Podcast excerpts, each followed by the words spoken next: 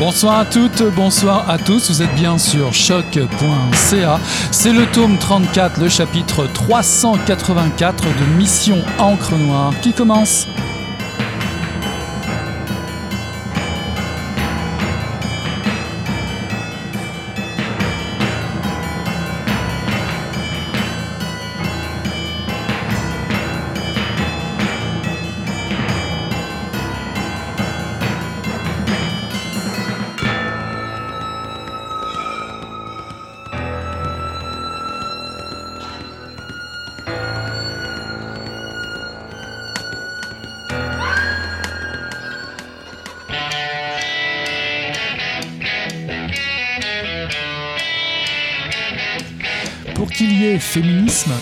Rompre avec la féminité, puisqu'il s'agit d'un concept de l'hétéropatriarcat, l'amoureux 2016.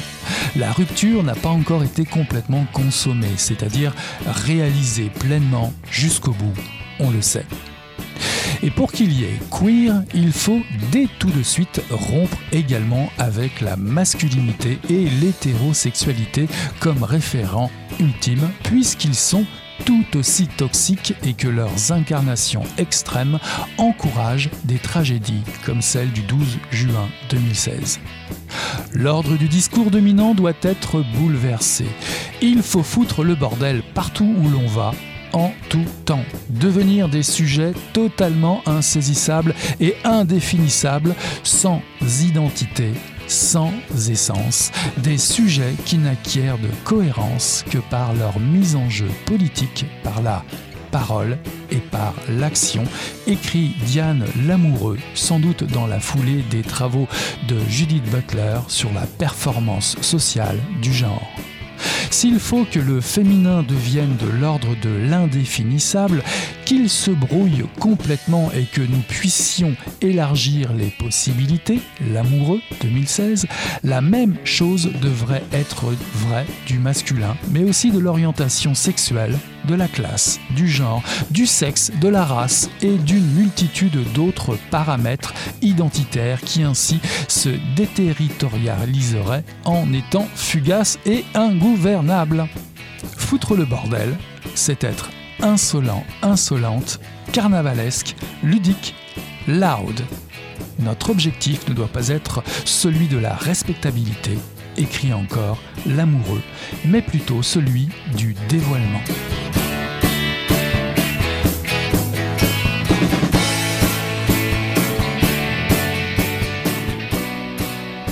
Bonsoir à toutes, bonsoir à tous. Ceci est un extrait de La guerre est dans les mots et il faut les crier par Florian Grandena et Pierre-Luc Landry avec des illustrations d'Antoine Charbonneau de Mers paru en 2022 aux éditions Triptyque dans la collection Queer. Queer nous sommes, queer nous resterons. Florian Grandenin et Pierre-Luc Landry se permettent de jeter un pavé dans la mare stagnante du conformisme ambiant de la société et terroriste en écrivant ensemble un ouvrage plus que nécessaire, un coup de gueule bien senti, un appel à la résistance queer qui fait du bien. Vous trouvez que les mots sont trop forts, que j'exagère? Vous n'avez encore rien lu. La bataille engagée sera langagière et sémantique ou ne sera pas. Ces deux universitaires, professeurs, chercheurs, débordés, fatigués et énervés, prennent leur courage à quatre mains pour dénoncer les systèmes langagiers normatifs, autant dans le cadre de l'université que dans la culture populaire, les médias, au sein même de la communauté LGBT, sans oublier l'univers des partis politiques français et québécois, plus particulièrement autour des idéologies Uber conservatrices et néofascistes. Ce livre est un exercice de survie en milieu hostile. Voir le monde côté queer, c'est un choix politique, c'est un acte de vie. Ne soyez pas dupes, si la guerre est dans les mots, certaines positions défendues ici ne pourraient pas plaire à tout le monde, et c'est tant mieux. Si le livre s'achève sur ces mots Aimons-nous, c'est ce à quoi j'invite mes invités. Ce soir, à Mission Encre Noire, je reçois Florian Grandena et Pierre-Luc Landry. Bonsoir Florian, bonsoir Pierre-Luc. Bonsoir. Bonsoir. Pierre-Luc Landry, demi-boy, non-binaire, settler, eurodescendant blanc, vivant sur le territoire des peuples Lek-Wungen et Wassenek. Vous êtes auteur, directeur littéraire, militant queer et professeur de littérature et d'études culturelles au département de français de l'Université de Victoria. Florian Grandena, vous êtes professeur agrégé et enseignez principalement les études cinématographiques au département de communication de l'Université d'Ottawa. Vous êtes également auteur et co-auteur. Ce livre s'ouvre sur un grand fracas, certainement euh, l'une des pires attaques queerphobes sur le continent américain, un acte terroriste le plus meurtrier depuis le 11 septembre 2001. Un homme ouvre le feu à l'intérieur du club LGBT QIA2S+, The Pulse Night Club à Orlando, en Floride, tuant 49 personnes. Est-ce que ce funeste événement a-t-il été l'élément déclencheur de ce livre? Euh, oui, absolument. Donc, je vais répondre avec Pierre, avant Pierre-Luc, si ça ne te dérange pas Pierre-Luc. Euh, très clairement, ah, l'événement et l'événement euh, fondateur, je dirais, euh, l'élément déclencheur de, l'écriture du livre. Euh, donc, euh, c'est sûr que beaucoup de, enfin, tous les individus, je pense, de la communauté LGBTQ+, euh, ont perçu cet événement comme euh, quelque chose d'absolument effroyable, ce qui l'était absolument.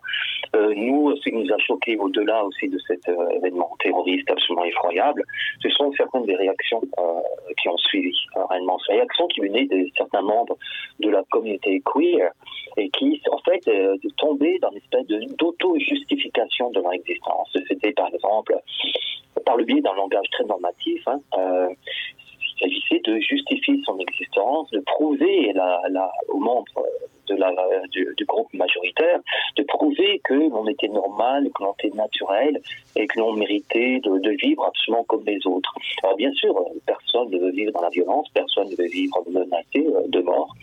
Euh, mais ce que l'on trouvait vraiment choquant avec Pierre-Luc, c'était entre autres le vocabulaire qui était utilisé, les concepts qui étaient derrière, les concepts très très euh, directement hérités du groupe majoritaire, c'est le, concept de normalité et de, naturel. Donc maintenant, en tant que personne queer, on doit se justifier vis-à-vis du monde, du monde majoritaire comme des personnes naturelles et normales. -hmm. Et ça, c'est quelque chose que, euh, que l'on rejette de façon assez viscérale. -hmm.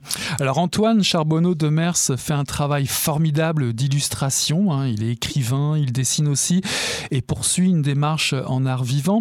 Il signe une très très belle couverture. Alors déjà pourquoi ces dessins euh, des, des dessins de, corps d'attitude voire polémique c'est assez proche de je dirais formes caricaturales qui n'échapperait pas. Allez allons-y euh, à un Charlie Hebdo par exemple. Alors pourquoi ces dessins? Pierre-Luc. En fait euh, pour nous c'était euh, important dès le début euh, de, de un peu d'éclater la forme du livre, de faire en sorte qu'on qu mélange les, différents types de discours, euh, parce qu'on est tous les deux bons professeurs d'université, donc on fait de la recherche aussi, on a un, un certain langage, un certain vocabulaire qu'on utilise qui s'adresse aussi à une communauté de chercheurs, une communauté intellectuelle, mais on voulait aussi écrire un livre qui parlait à à, à plusieurs communautés différentes euh, à, l'extérieur de l'université également, la communauté littéraire, euh, dans la culture, dans, dans, la vie générale. Et euh, on, on était beaucoup inspiré par euh, un, un, petit pamphlet qui a été publié dans les années 70. Euh, ma mémoire est bonne, mais je n'ai pas une très bonne mémoire des dates, mais c'est euh, le rapport contre la normalité du Front homosexuel d'action révolutionnaire, le FHAR, euh, qui était euh, un, texte euh, lui aussi hybride en fait euh, qui, partait d'une certaine colère et d'un certain ras-le-bol mais qui essayait aussi de, le mettre en scène euh, par le dessin et vous avez très bien dit euh, presque caricatural aussi euh, au sens de, la caricature politique et euh, on avait déjà pensé bon à, on avait quelques images qu'on voulait intégrer et tout mais à un certain moment ni Florian ni moi nous sommes des artistes visuels et on était donc à l'extérieur de notre zone de confort un peu et on a pensé inviter quelqu'un à, lire le manuscrit et à l'illustrer euh, dans, dans, une esthétique qui serait la sienne. Et donc, euh, on a fait un peu de recherche, on a fouillé euh, euh les illustrateurs, illustratrices qu'on connaissait, mais aussi en dehors de nos réseaux. Et euh, Antoine, c'était un écrivain, ben, c'est toujours un écrivain d'ailleurs, mais que qu'on connaissait tous les deux et qui commençait à, à, à, publiciser un peu son travail visuel sur les réseaux sociaux comme Instagram. Et on a tout de suite eu un immense coup de cœur pour pour son travail, pour les formes allongées, un peu difforme, monstrueuse de ces personnages. Et donc, on lui a demandé si ça l'intéressait. On lui a fourni le manuscrit avec certaines indications. Ici, on aimerait peut-être un dessin, ici, euh, une caricature de telle personne, mais en lui laissant aussi carte blanche pour nous proposer qui, euh, qui l'inspirait dans le livre. Et donc, il nous a fait quelques suggestions. Et euh, à moins que je me trompe, mais je pense qu'on a accepté euh, toutes ces suggestions, en fait, parce que c'était extraordinaire. Et je pense qu'il a compris l'essence de ce qu'on essayait de, décrire, le ton, le style qu'on recherchait, sans qu'on ait besoin de lui donner beaucoup d'indications. Florian, on y reviendra un petit peu plus tard, mais trouvez-vous que l'étau de la répression, des interdictions se, se resserre autour des communautés minoritaires ou on va dire des citoyens plus globalement? Les partis politiques conservateurs, on le vent en poupe en Occident, des personnalités mortifères comme Pierre euh, Poilièvre, Donald Trump, Éric Zemmour, Éric Duhem euh, prennent beaucoup de place. Euh, des droits que l'on croyait acquis sont bousculés. Là, je pense effectivement au droit à l'avortement aux États-Unis. sans parler non plus des, articles de presse ou des interventions anti-woke dans divers médias. Est-ce que tout ça explique un peu, en partie, le titre du livre La guerre des mots est, déclarée Il faut le crier. Fini de tourner les coins ronds, c'est cela que ça veut dire les queers contre-attaquent l'Empire? Euh, bah, disons qu'il y a, y a autant d'attitudes euh, vis-à-vis de cette, euh, cette oppression de la guerre qui a, qui a d'individus. Nous, nous ne représentons que, que, que nous-mêmes avec Pierre-Luc, on le dit très très clairement dans le livre. Il s'agit de deux voix qui ne, qui cherchent pas à s'exprimer au nom d'une communauté en particulier ou qui ne cherchent pas à s'exprimer à la place de divers individus. Donc, euh, je pourrais que répondre à, mon, titre, à mon titre personnel. Moi, euh, honnêtement, euh, oui, à, mon âge, 54 ans et demi, bientôt 55 ans, j'en ai marre que l'on m'affiche un certain langage oppressif, j'en ai marre qu'on me décrive d'une certaine façon afin d'édulcorer une certaine partie de mes expériences ou une certaine, certaines facettes de, de, de ma personnalité. Euh, pour moi, oui, j'en ai marre euh, d'accepter certaines choses euh, dans la société, j'en ai marre d'accepter certaines choses dans, mon milieu professionnel parfois, un milieu professionnel dans lequel j'ai énormément de privilèges, hein, c'est absolument clair. J'en ai marre de, voir que finalement on essaye de dépolitiser euh, certaines de mes expériences et certains et un côté certains de euh, comment dire ma voix. On essaie de dépolitiser ma voix mon expérience réellement en essayant de euh, de policer, de, de contrôler euh, tout ceci par le biais de langage, par le biais de mots euh, dûment choisis. Donc alors oui, euh, peut-être que c'est une phase adolescente un peu tardive, je sais pas, mais j'ai envie, j'ai envie de me rebeller, j'ai envie de me rebeller et de dire que oui, franchement, ça suffit, j'en ai marre. Mhm. Personnellement, j'en ai marre. J'ai envie de faire savoir clairement aussi en cette en cette époque où on essaye de tout euh, dociliser, pour ainsi dire. J'ai marre de voir que, euh, que finalement, euh, d'une certaine façon, les droits qui ont été acquis durement, les droits LGBTQ+, sont finalement utilisés un peu contre les individus en question, les individus queer, pour les faire taire en fait, et pour les contrôler. C'est un petit peu, et je crois qu'on en parle dans le livre, c'est un petit peu comme si on disait, euh, si on nous disait à, nous, en tout cas c'est mon ressenti à moi, euh, c'est un peu comme si on me disait, écoute Florian, maintenant tu as le droit de te marier, tu as le droit d'adopter, tout ça, maintenant on va passer à autre chose et tu vas te taire un petit peu. C'est un petit mhm. peu ça. Et ça, je trouve qu'il y a une nouvelle forme d'homophobie, en fait, qui s'est euh, insinuée dans la culture populaire, dans le discours politique, entre autres, euh, par le biais, ironiquement, des droits euh, chèrement acquis. Et ça, c'est quelque chose que je trouve très, très pernicieux et dangereux. Et euh, quitte à paraître pour quelqu'un de désagréable, de mauvaise humeur, oui, j'ai envie de l'ouvrir un peu plus et de dire ça suffit. Alors, Pierre-Luc, ce, le travail de, que les féministes appellent de killjoy aussi. Euh, je pense à Sarah Hamed euh, qui, euh, qui, a utilisé le terme, entre autres, parce qu'on on est tombé un peu en tant que société, je, je trouve, et, je pense que Florian est d'accord avec moi, parce qu'on l'explique dans le livre, dans, dans, le piège de la tolérance. Et là, je traduis le titre d'une autre œuvre à, à, laquelle on fait référence dans, dans notre livre. le piège de la tolérance, c'est-à-dire que il y a une plus grande euh, visibilité des communautés queer, des communautés LGBTQIA2S+, il y a une plus grande visibilité des femmes aussi euh, dans le milieu euh, de l'entrepreneuriat, de, des affaires, de l'éducation supérieure, de la politique, etc. Et donc, on a l'impression que les problèmes sont réglés. Et, mais sauf que c'est exactement comme ça qu'on ouvre le livre aussi. L'attentat au Pulse Night Club, ce n'est pas un fait isolé.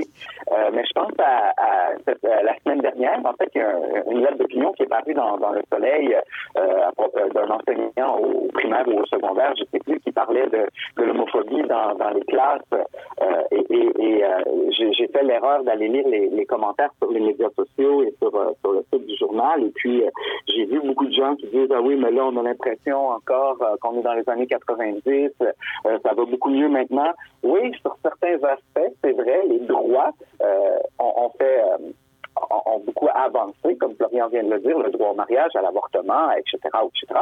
Mais euh, ça change pas le fait que qu'il reste un, un fond d'homophobie et même plus qu'un fond, euh, une, une, nouvelle homophobie qui émerge et qui est euh, pernicieuse parce qu'elle se présente sous les atours de, de l'ouverture d'esprit et euh, d'une plus grande diversité, alors qu'elle reproduit des normes extrêmement oppressives. Florian, être queer, c'est surtout se définir en dehors en résistance à un système hétéronormatif. are all freaks together, c'est un slogan que vous empruntez à M. Shane Grant. Euh, c'est répondre aussi à la société hétéro hétéroriste, car, car, la liste est longue euh, des exclus du patriarcat euh, hétéronormatif. Être queer, c'est surtout refuser de se laisser enfermer dans une culture? Qu'il y a autant de façons d'être queer qu'il y a d'individus. Hein. Je prétends pas, enfin nous, euh, dans le livre, on ne prétend pas euh, avoir une solution, euh, une réponse magique à tout. Mais pour nous, être queer, c'est c'est euh, une expérience politique du monde et un regard euh, critique et politique du monde. C'est vraiment ça, euh, je pense, qui, nous anime et qui nous a animés en écrivant le livre en question. Être queer, c'est en effet un, de, un refus de se laisser enfermer par un certain langage, par un certain vocabulaire, un refus de se laisser épingler dans certaines catégories identificatoires dûment euh, définies et imposées par le groupe majoritaire. Donc pour, pour nous, c'est vraiment ça, être queer. pour moi, personnellement, en tout cas, être queer, maintenant, c'est euh, absolument refuser de se définir. Et mhm. refuser de dire qui je suis par le langage, c'est laisser les gens euh, se faire une idée d'après ce que je dis, d'après ce que j'écris, euh, laisser les gens euh, me définir par rapport à ma façon de bouger, de parler, de m'habiller, etc. C'est le refus vraiment de se laisser enfermer par, par un langage normatif, même si ça arrive absolument tous les jours. Euh, par exemple, il m'arrive très régulièrement dans mon joli quartier de, de Ottawa de me taper des insultes homophobes quand je marche dans la rue avec mon chien, par exemple. Donc j'ai été appelé fucking fag plus d'une fois là depuis deux ou trois ans. Et euh, même si je refuse cette appellation, euh, de, qui est utilisée comme, comme, comme une insulte, euh, cette appellation est omniprésente dans la rue, dans les médias, euh, parce que même si on vit une grande euh, période de tolérance, comme le disait euh, Pierre-Luc avec son éloquence habituelle, cette tolérance devient aussi une intolérance parce que être tolérant, c'est vraiment se plier à une définition très très nette de ce que ça veut dire être queer une définition qui est imposée par le groupe majoritaire, et essayer de finalement de glisser entre les mailles du, euh, euh, que nous tend euh, certains, certains homophobes. Et le mot glisser pour moi est très très important parce que dans les études queer, hein, il y a un mot qui est magique que l'on utilise énormément, c'est le mot fluidité. Je veux être fluide et refuser de me laisser saisir par le langage. Pierre-Luc, il y a cinq chapitres dans, dans ce livre. Euh, L'un de vos buts déclarés est, je cite, de discuter de façon critique et parfois sévère de certains phénomènes de la culture populaire. Alors pourquoi cette culture populaire revêt-elle une telle importance à vos yeux? Parce qu'on y trouve aussi bien Cœur de pirate, Morisset, Éric Duhem, Marine Le Pen, Hélène DeGeneres et ou Danny Turcotte. Euh, vous parlez même d'ailleurs de, de bouée de sauvetage. C'est ce que représente la culture populaire? Euh, ben, la culture populaire, en fait, elle, est euh, partout et, et omniprésente et, et, tellement importante dans, dans, dans la, la formation identitaire, mais aussi dans la construction de ce qu'on considère comme étant normal, naturel, euh, tolérable, etc. Euh, la culture populaire, c'est pour nous, enfin, bon, euh, là, je ne fais pas de cette définition, mais c'est un peu tout ce qui se retrouve euh, dans le dans le public, dans le, discours public, tout ce qui infuse notre vie quotidienne, donc la télé, la musique, la politique, euh, le, les médias, etc. Et, et, ça nous a semblé important de ne pas seulement s'en tenir à une étude peut-être des objets plus contre-culturels, donc qui sont connus et qui circulent dans des milieux plus minoritaires. On, aurait pu le, faire aussi, et parfois on, glisse quelques exemples ici et là, mais en fait, on voulait regarder ce qui se passe dans dans le, et là j'aime pas trop dire dans le grand public parce qu'il n'existe pas un grand public, mais il y a plein de différents publics. Euh, mais ça, on, voulait voir ce qui se passe de ce côté-là et, et comment on, on, on laisse ou comment on est affecté euh, par euh, tout ce qu'on entend et tout ce qu'on voit autour de nous. Euh, pas, pas pour dire en fait que bon, Hélène DeGeneres, je, je reprends cet exemple-là, elle est, elle est pas bonne, elle est dangereuse, il y a, y a, tel problème, tel problème, tel problème. Il faut, c'est pas ce que d'autres personnes aiment appeler la cancel culture, au sens où on dit nulle part que Hélène doit être annulée ou, ou doit euh, perdre toutes ces plateformes, mais on veut être capable d'avoir un esprit critique parce que sans esprit critique, ben, on accepte ce qui nous est donné comme étant normal et faisant partie de la réalité. Et à ce moment-là, ben, on perd un peu notre agentivité sociale aussi. Euh, on n'a plus la, la, la, possibilité de, de déterminer pour nous-mêmes ce qui est moral, ce qui, est amoral, ce qui est acceptable, ce qui est inacceptable, etc. Vous n'hésitez pas à aborder des sujets euh, qui fâchent ou des chapitres explosifs. On n'aura pas le temps de tout développer euh, ce, ensemble aujourd'hui, bien évidemment. Si je prends euh, seulement un, exemple, euh, vous parlez d'homo-nationalisme. Alors ça, c'est un sujet assez étonnant finalement, mais pas tant que ça euh, à vous lire. Les homos cons ou cons en anglais. C'est un chapitre assez important que vous développez, que vous introduisez d'ailleurs de façon assez ludique. C'était peut-être un moyen aussi pour vous de faire passer la pilule, je ne sais pas. Qu'est-ce que l'homo-nationalisme, Florian? L'homo-nationalisme est un phénomène que nous regrettons déjà. Ah oui. c'est un phénomène euh, bah, disons que c'est à la fois un phénomène étonnant et pas du tout étonnant. Hein. C'est simplement c'est la façon dont certains individus de la communauté euh, gay, en l'occurrence, ont de euh, soutenir euh, une certaine forme de patriotisme et de, de comment dire, matinée de, racisme, exactement.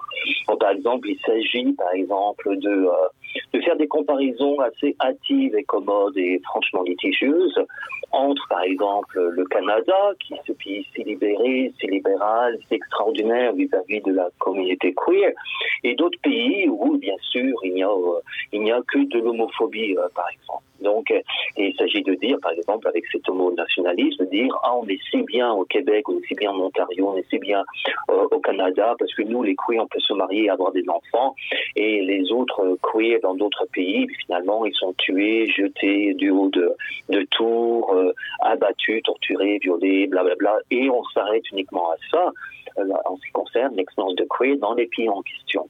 Alors, il ne s'agit pas du tout de minimiser les horreurs que certains individus, certains groupes euh, subissent dans certains pays. Ça, on ne peut pas le, nier. Il y a toute, euh, dire, toute une série aussi de, euh, comment dire, de mécanismes de survie, de, de culture underground qui existent dans, les pays en question, hein, dans les pays euh, euh, répressifs vis-à-vis -vis de la communauté queer. Et là, je vais prendre un petit exemple, en fait, que, très très récent, parce qu'en fait, je reviens juste d'un voyage en Égypte. J'ai passé deux semaines au Caire avec mon amie, euh, l'écrivaine et mon amie très, ma sœur spirituelle, Métanie Sani, hein, qui est euh, une cairote francophone.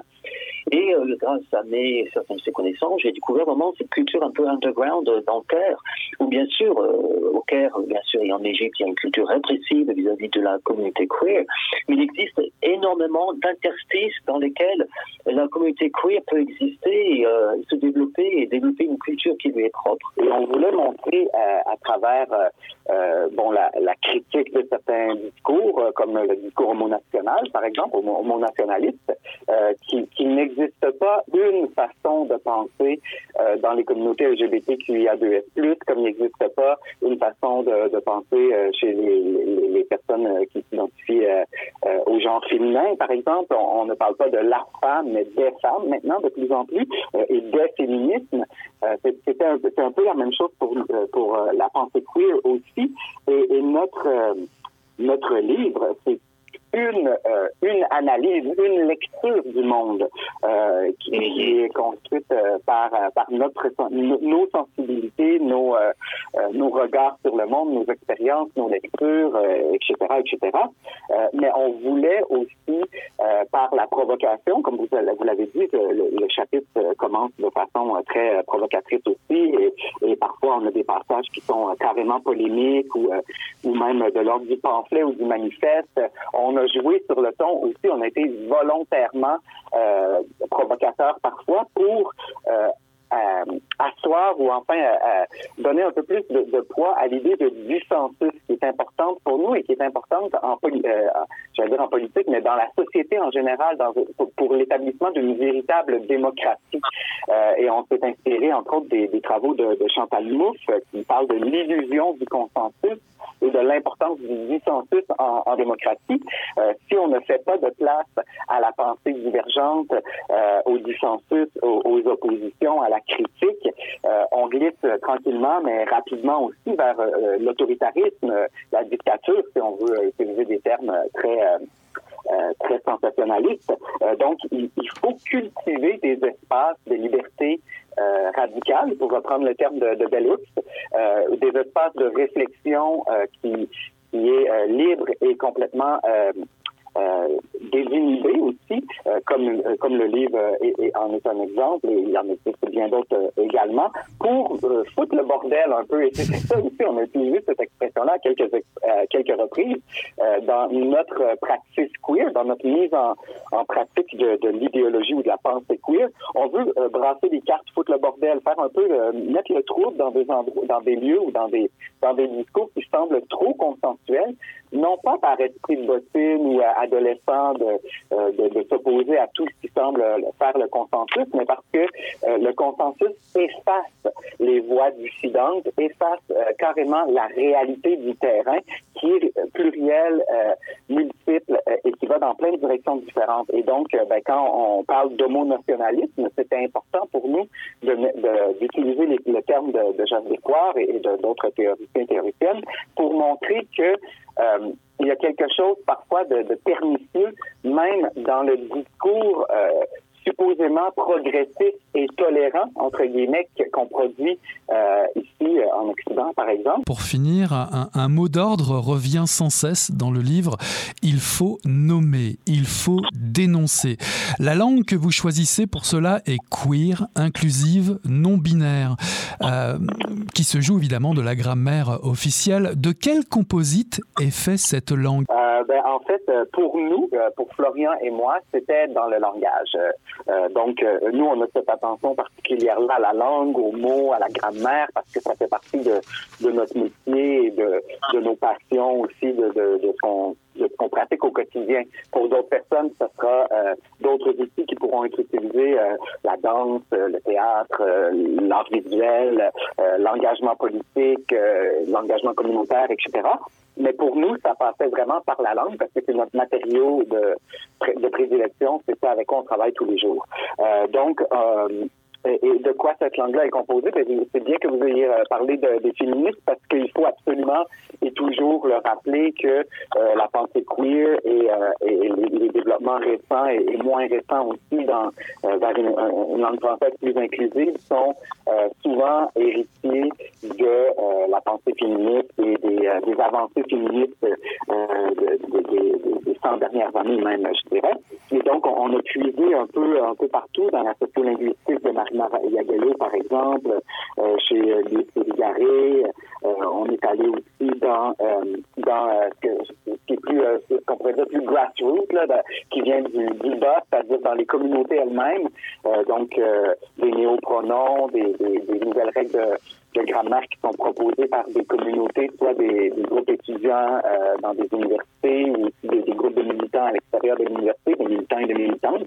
Donc nous, on a créé une espèce de une forme de, de, langue hybride, si on peut dire les choses ainsi, entre un français très standard euh, euh, qu'on utilise aussi dans, l'écriture universitaire et un français euh, plus populaire aussi, matiné d'anglicisme peut-être parfois et de même de, de publication complète en anglais parce que ça fait partie de notre réalité et qu'on voulait pas le, nier non plus. Évidemment, on, on, envoyait notre livre aux immortels de l'Académie française, je suis pas sûr de la réponse. En fait, je pense que je sais quelle serait leur réaction, mais je veux pas présumer à leur place. que c'est peut-être un autre péril mortel euh, qu'on pourrait leur mettre devant les yeux. Euh, sans aucun doute, si on met ça devant les yeux de, de, de Mathieu Bock-Côté, par exemple, oh il y aura énormément de choses qui vont être discréditées. Et, et, on a déjà eu des réactions de gens qui nous ont dit ah, ben, c'est un autre livre woke euh, acheté dans la poubelle avec les autres, etc. Mais, mais en fait, euh, on, on, voulait jeter, comme vous l'avez dit en début d'entrevue, un pavé dans la mare, offrir quelque chose et recueillir les réactions qu'on recueillera. Euh, et, et, entrer en dialogue. C'est vraiment important pour nous. Euh, Florian, euh, d'ailleurs, beaucoup écrit sur l'hypervisibilité aussi. Euh, c'est important de, de, rendre cette pensée-là visible, concrète, d'occuper un espace sur la place publique, comme on le fait à travers cet entretien-là -hmm. aujourd'hui, -hmm. et, et, de dire, ben, voilà ce que nous, on propose. Euh, juste un, un, petit truc qui va pas durer trop trop longtemps et tout, mais pour nous, le, ce livre-là a aussi été euh, une occasion de, euh, de transmettre et de reproduire un certain affect en, en, en ce qui a un rapport direct avec ce langage, un affect, un affect très très queer que l'on peut pas forcément exprimer dans la recherche scientifique traditionnelle. Hein. C'est là où on a voulu éclater les formes, pas uniquement par rapport aux mots qui sont utilisés, mais aussi par rapport au ton et la présence de certaines émotions qui sont vraiment en rapport direct avec notre expérience queer. Euh, par exemple, euh, là, je, pense que Pierre-Luc sera d'accord avec moi, mais notre expérience queer, là, elle se définit de diverses façons. Il y a un affect qui est très très riche, parfois contradictoire, un affect qui, euh, qui est mélangé avec de la colère, beaucoup d'humour, de la dérision, euh, de, euh, de, l'ironie aussi, euh, de, la tristesse aussi. Donc ce livre-là est en fait un peu un déposit, dépositaire de, cette, de cet affect qui a, un, rapport direct avec le langage que nous utilisons. Un langage aussi qui cherche à s'éloigner de cette pseudo-objectivité que les universitaires sont censés avoir quand, ils écrivent. Dans les sciences humaines, on ne peut pas être objectif à, à 100% parce que la recherche que l'on fait a toujours d'un endroit très intime, très personnel. Donc nous, on a revendiqué finalement cette objectivité-là et on s'en amuse euh, beaucoup dans le, dans, livre, je pense. Refusons les mots qui nous oppriment et revendiquons ceux qui nous libèrent. Refusons les questions qui nous insupportent, mais donnons les réponses qui nous importent. À vous, chères auditrices et auditeurs, de vous emparer de ce livre, une prise de parole qui remet les pendules à l'heure. Une lecture plus que nécessaire. La guerre est dans les mots et il faut les crier par Florian Grandena et Pierre-Luc Landry avec des illustrations d'Antoine Charbonneau de Mers, paru en 2022 aux éditions Triptyque dans la collection Queer. Merci Florian et Pierre-Luc pour votre belle présence à Mission Crenoir.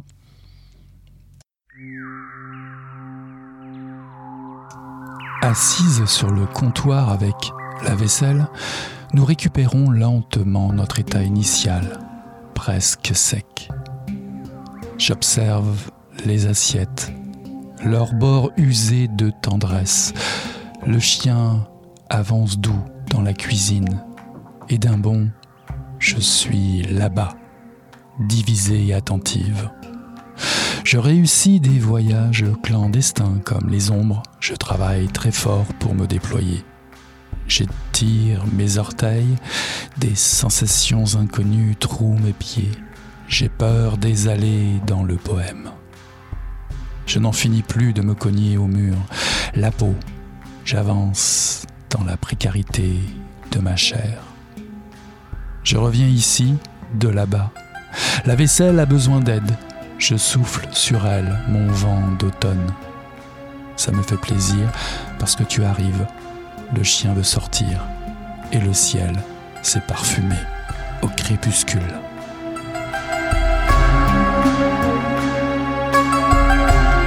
Ceci est un extrait d'Ennuagé par Alizé Goulet paru en 2022 aux éditions Triptyque.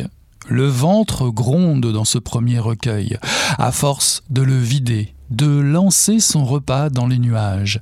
Alizé Goulet confronte les bouleversements de ses troubles alimentaires. Ennuagé, l'autrice, aux prises avec ses orages intérieurs, s'écoute fanée. La maladie est une ombre qui revient visiter les lieux du désastre dans un monde matériel presque en ruine ou en train de sombrer. Pour survivre, Alizé Goulet s'intéresse aux cris qui habitent au centre de ces terreurs, de la peur de mourir de faim, la peur de perdre ce qui la tient encore en vie, l'amour. Pourtant, elle ira au bout d'une certaine frayeur d'exister, d'altérer sa relation avec son amoureux, son amoureuse, d'écouter sa thérapeute lui engendrer, d'habiter le réel, de capturer des pensées faciles pour entreprendre le matin. Malgré que depuis l'enfance, son corps, ses os, sa chair forment une demeure fragile, prompte à s'écrouler, du profond des gouffres qui menacent de la submerger, une voix fragile, lucide et délicate énonce un verdict sans condition. Je m'adresse à qui je deviens, à ce qui pourrait devenir.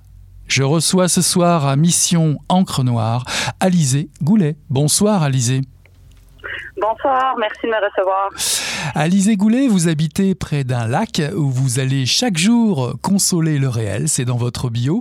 Vous détenez un baccalauréat en études littéraires ainsi qu'une maîtrise en création littéraire de l'UCAM. Vous avez publié des poèmes et des nouvelles en revue et dans des ouvrages collectifs en UAG et votre premier livre. Alors avant d'entrer dans le corps du recueil, j'aimerais connaître ce qui constitue vos inspirations, ce qui a, créé un appel d'air vers la forme de vos poèmes, euh, le, choix du ton, le choix du sujet.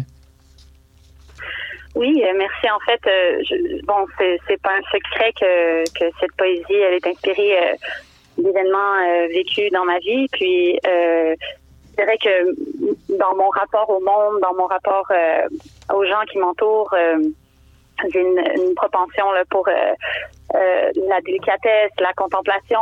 Euh, donc, dans la, la, poésie était une forme d'écriture qui m'appelait tout de suite, étant donné son pouvoir d'imagerie extrêmement puissant. J'avais le désir, dans les formes de poèmes, donc en prose et en vers, de partager finalement mes expériences, mes, ma façon de, de concevoir l'univers dans lequel nous habitons.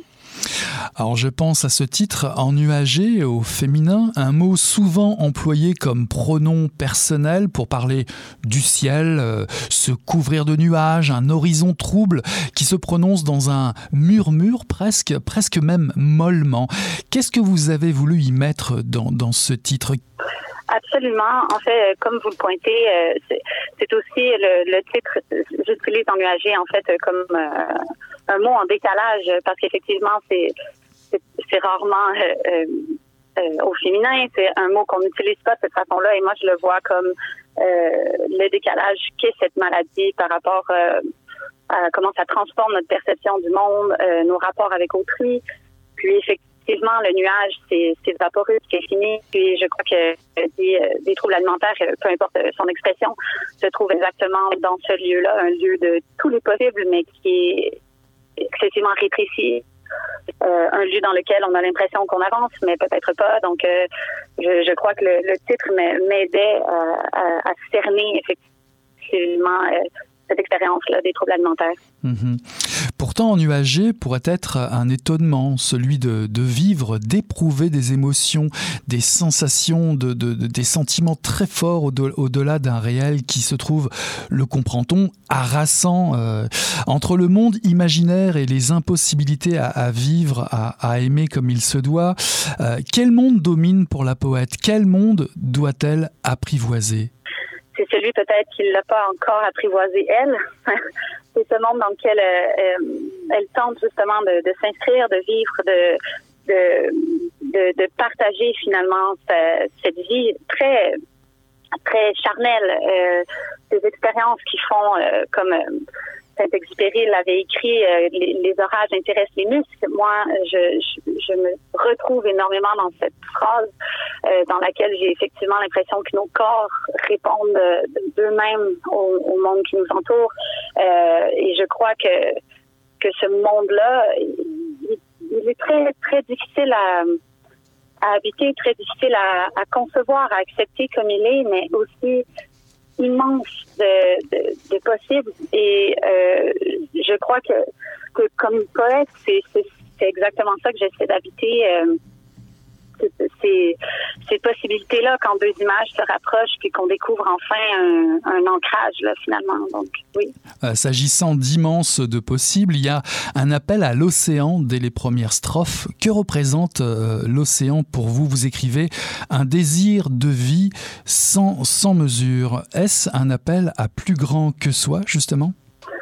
Oui, euh, définitivement plus grand que soi ou même une, une façon de d'imaginer que ce grand-là peut être soi. Je, crois que que dans les troubles alimentaires, il y a nécessairement cette question de, de limite, de d'essayer de comprendre nos limites corporelles, mais également, euh, si je peux me permettre, nos limites en, comme comme être vivant, euh, euh, nos limites dans notre rapport à, temporel, à la mort qui va venir, à cette mort qu'on peut-être qu'on réussit à repousser si on se tient dans un milieu liminaire, justement, dans un milieu euh, euh, où, les possibles restent des possibles. Donc, euh, je crois que l'océan, c'est euh, une façon pour moi, euh, c'est une image ou enfin un lieu rempli de potentiel, un lieu que qui, peut, comme Emily Dickinson le disait, après d'autres mers, il y a d'autres mers encore. C'est ce lieu qui se dédouble, qui se répète, dans lequel on a peut-être l'impression qui a, qui a l'infini finalement. Puis euh, euh, je crois que c'est ça fait peur, puis en même temps c'est rassurant de d'essayer de, d'imaginer euh, un endroit où on peut soi-même peut-être se, se décupler, s'accepter dans, toutes nos facettes comme être humain. Mm -hmm. Si juste une fois je pouvais suffire, le monde suffire. Ce monde extérieur contraste fortement avec les gouffres, les abysses, les abîmes de, la maladie. Y a-t-il dans votre démarche d'écriture une fascination pour ces sensations extrêmes, ces démons de l'ombre, pour ce qui nous détruit peut-être euh, dans la vie? Est-ce un thème qui vous attire ou fascine? Absolument, oui. Euh, je crois que euh, ce, ces thèmes-là, en fait, viennent aussi de, mon expérience, euh, de, mon vécu, euh, dans, ma façon finalement de, vivre, si on veut, des, des, moments qui semblent tout à fait normaux, puis dans lesquels je vais ressentir des décalages, ressentir euh, des sensations qui sont beaucoup trop fortes pour euh, ce qu'on peut euh, vivre socialement ou comme au travail, à l'école, peu importe. Et dans ces dans ces moments-là, dans lesquels on, on essaie nous d'apprivoiser nos propres sensations comme être humain, euh, d'accepter qu'ils qu se préparent là, des, des, des chamboulements en nous, comme dans des crises d'angoisse par exemple. Euh, on doit vivre avec ça d'une façon qui est extrêmement violente, étant donné que euh, c'est une partie de soi qu'on ne peut pas exposer, c'est une partie de soi qui qui est euh, ben, qu'on doit protéger finalement, euh, qu'on doit consoler peut-être seul, peut-être avec d'autres, mais en fait dans un environnement euh, assez restreint hein, de confiance. Mm -hmm. Donc oui, ces sensations-là, je les trouve extrêmement pertinentes à développer dans mon travail. Ouais, J'imagine que vous vous êtes posé beaucoup de questions autour de, de cette maladie, en effet. Comment avez-vous choisi la forme Une voix romanesque en vers et en prose? Comment avez-vous choisi vos thématiques pour ce recueil? Oui, en fait, c'est, euh, je crois que pour moi, la poésie, c'est c'est pas seulement un endroit euh, pour ex exposer euh, des sensations, des images, et c'est aussi un endroit pour raconter une histoire. Et je crois que la prose de mélange de, la prose et des vers me permettait de, raconter une histoire tout en finalement me, me laissant la liberté de, de de, prioriser, si on veut, le, le, le, les, sensations par-dessus une narration qui serait plus euh, soutenue comme dans, un roman. Et donc, euh, euh, et je dirais aussi cette alternance entre les pleins et les vides qui, qui, est vraiment finalement cette forme d'un certain trouble alimentaire et que je connais mieux que les autres, qui est la boulimie. Et donc, oui, pour moi, cette forme-là devait... Se marier finalement à, la forme des, troubles alimentaires que, que, je voulais exprimer. Mhm. S'il y a une histoire à raconter, il y a forcément quelque part euh, des dialogues et des voix, il y en a quelques-unes. Il y a notamment la voix de la thérapeute. Alors à quel monde appartient-elle cette euh, thérapeute? Elle accompagne, elle écoute, euh, elle prend tous les risques, jusqu'à peut-être, évoquez-vous, celui de se faire contaminer par les ombres de la narratrice. Alors, quelles sont ces ombres et quel est ce risque Est-il vraiment, est-il véritable ce risque pour la thérapeute? Je crois que oui, étant donné que les troubles alimentaires euh, font partie de ces maladies particulières dans lesquelles il y a une forme d'addiction, dans lesquelles euh, il y a un désir de guérir, mais également un désir de, poursuivre la quête entamée. Et donc, euh, c'est comment je pourrais dire ça, c'est du point de vue de, la personne qui écoute, de la personne qui se présente pour aider, il y a le défi de cerner où, euh, où il y a réellement l'intention de guérir ou pas, où il y a réellement l'intention de, s'en sortir parce que euh, je pense que c'est une, spirale euh, qui peut être extrêmement difficile à, à, se faire entraîner dedans, étant donné que c'est donc un, des, des, discours et un récit euh, parfois mensonger qui est difficile à, à admettre euh, pour la, la, personne malade. Et donc la thérapeute, euh, oui, prend des risques, prend les risques de se faire soi-même entraîner dans, dans cette histoire-là et de devoir travailler doublement fort pour aider cette personne. Vous explorez euh, précisément la maladie, la faiblesse, la force de caractère qu'il faut pour traverser euh, ces expériences extrêmes. Qu'entendez-vous par mon corps étant son ombre Les ombres, ce sont aussi des possibilités, ce sont ces parties de soi, plus ou moins matérielles, hein, dans lesquelles on peut euh, peut-être devenir autre, se détacher en même, si on est comme Peter Pan. je crois que le corps qui est en son ombre, c'est un corps qui se couche, même s'il est debout. C'est un corps qui, peut-être essaie de, chercher le repos ailleurs qu'en lui-même. Oui. Mhm. Le potentiel des ombres, il est là peut-être dans, dans le repos.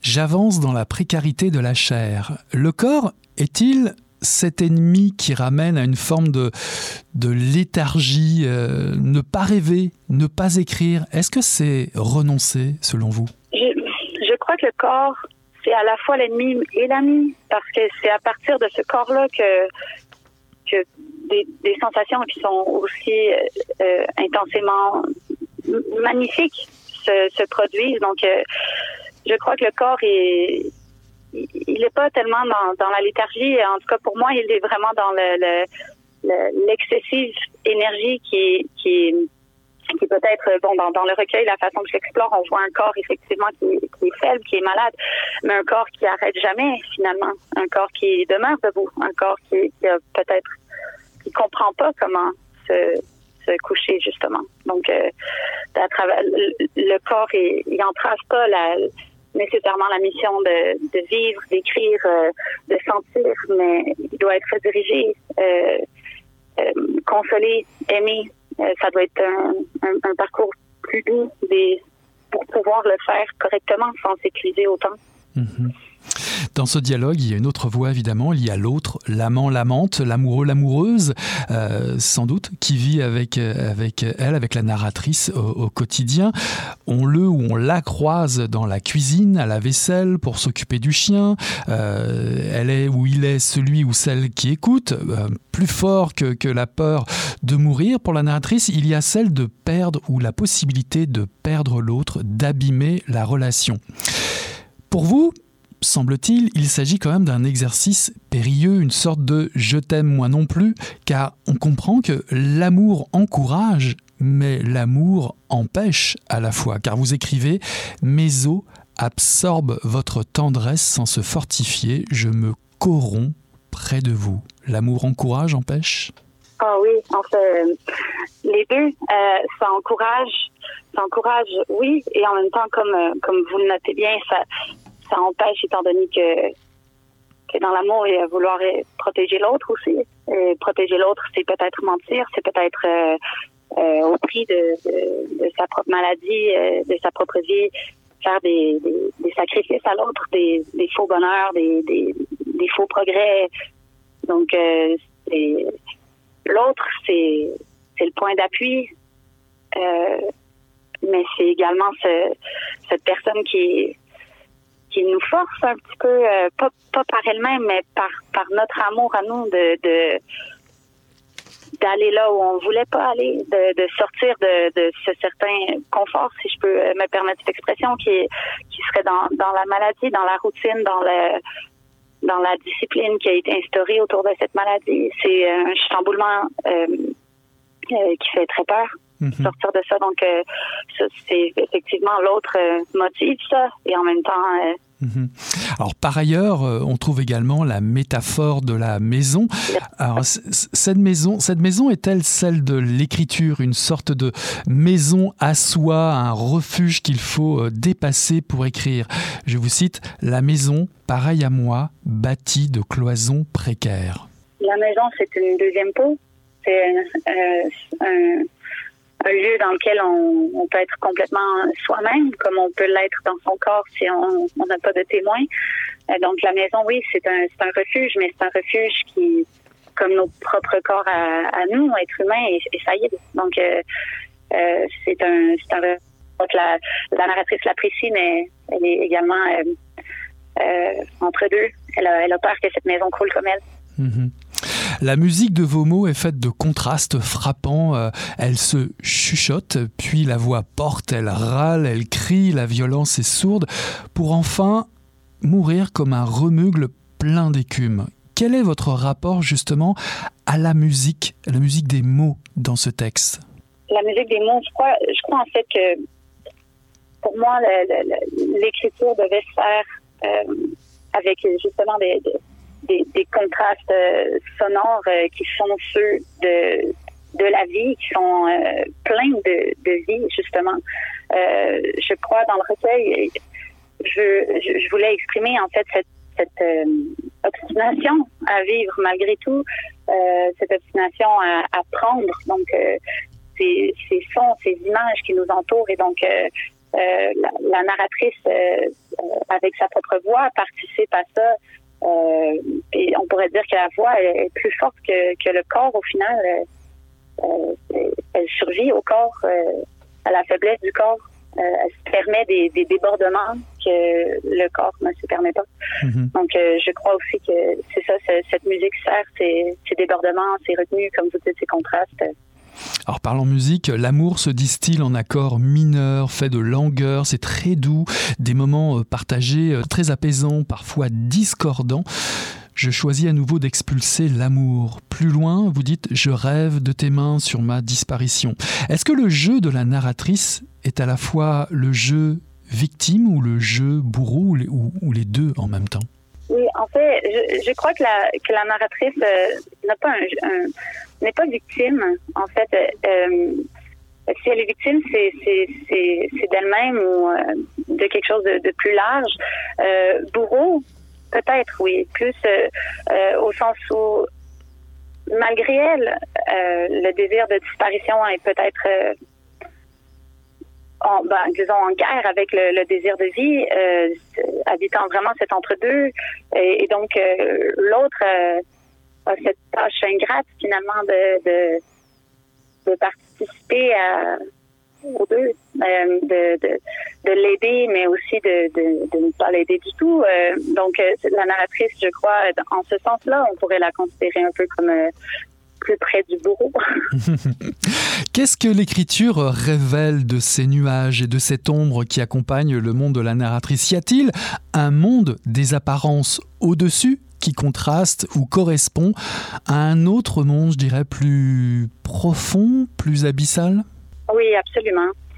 Euh, le monde des apparences, euh, pas que ça soit euh, d'une façon superficielle, c'est désastreux ou quoi que ce soit, mais définitivement y a le monde de la poésie, le monde des sensations, le monde où le corps peut réellement être corps au sens complet, au sens où euh, on, on, peut prendre le temps d'accepter les sensations qui se produisent en nous, de les vivre. Donc ce monde-là qui est peu possible socialement, c'est le monde vers lequel elle tend, c'est le monde probablement qui pourrait l'aider à, à vivre en adéquation avec elle-même Mhm. et donc qui contraste justement avec Mhm. euh, Mhm. Dans, dans vos poèmes, euh, on retrouve les objets d'un quotidien. Il y a le comptoir à vaisselle, la laisse du chien, les grincements d'une chaise, la télévision, les promenades à vélo, la salle de bain évidemment. Qu'est-ce que représente la maison pour vous ici? Est-ce une sorte d'autoportrait en absence? Cette demeure paraît vraiment futile au regard du- de la richesse du monde intérieur de la narratrice. D'ailleurs, quel monde l'attire plus? Oui, ben, euh, merci pour cette, euh, cette remarque. C'est vraiment euh, intéressant étant donné que la maison, je crois, s'inscrit finalement dans une espèce de, dédoublement effectivement de, de, la narratrice, mais un dédoublement complexe étant donné que cette narratrice qui habite un, un corps à, à peine habitable, qui habite un, corps qui s'inscrit si difficilement dans le réel, est entourée, elle, d'objets qui y sont dans le réel, qui, qui, qui, qui existent. Et, euh, et je crois que, que voir toutes ces choses euh, qui existent, tous ces, ces menus détails euh, de, de, peuvent, autant la, la rassurer étant donné que ça vient de, de chez elle, et d'un autre côté, euh, lui faire violence, puisque je, je crois que le contraste ici entre son monde intérieur et les, les objets du quotidien en fait, se- s'attaquent dans un sens. Euh, C'est-à-dire que euh, la narratrice com- comprend bien, qui voit, vit bien ce, ce, ce contraste énorme entre le, le réel et ses perceptions, puis euh, elle n'a pas de, de marche pour arriver jusqu'à ce réel-là et l'habiter comme les objets qui l'entourent. Pour finir, vous écrivez Je m'adresse à qui je deviens. Qui devenez-vous? Ça reste à voir. Euh, en fait, euh, je crois que, si je deviens, c'est un souhait. En fait, c'est une prière. Euh, c'est le tout simplement le souhait de devenir, de continuer à être. Donc, euh, je crois que c'est la, la- peut-être la, la promesse euh, qui est difficile à faire qu'on va continuer à, vieillir, à vivre, puis à devenir. Donc, c'est pas quelque chose, c'est pas quelqu'un en particulier. Je crois que c'est plus, la, possibilité de continuer. Elle dit Les rêves font leur travail pour habiter le réel. Tu dois participer. Voilà un dernier extrait de ce magnifique recueil ennuagé par Alizé Goulet, paru en 2022 aux éditions Triptyque. Merci Alizé d'être passée par Mission Encre Noire.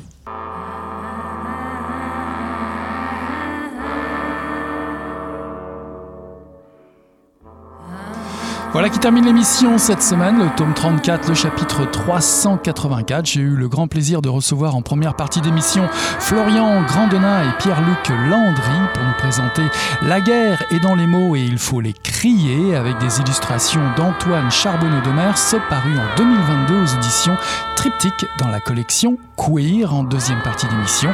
J'ai reçu Alizé Goulet pour nous présenter son recueil de poésie Ennuagé paru en 2022 aux éditions Triptyque. Voilà, on tourne la page et on se dit allez, à la semaine prochaine. Bye Pô, mas o negócio tava bom, bicho. O negócio tava bom, só quando ele tava tão entupido. Olha,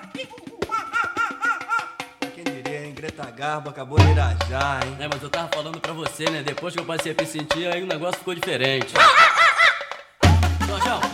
Garoto! fala a verdade. Isso na bola. Não. Cadê a cerveja que não sei? Ô Ciro, tira a mão do meu bolso. Agora um arame, um arame ia pegar dentro, ia pegar um gordurame depois,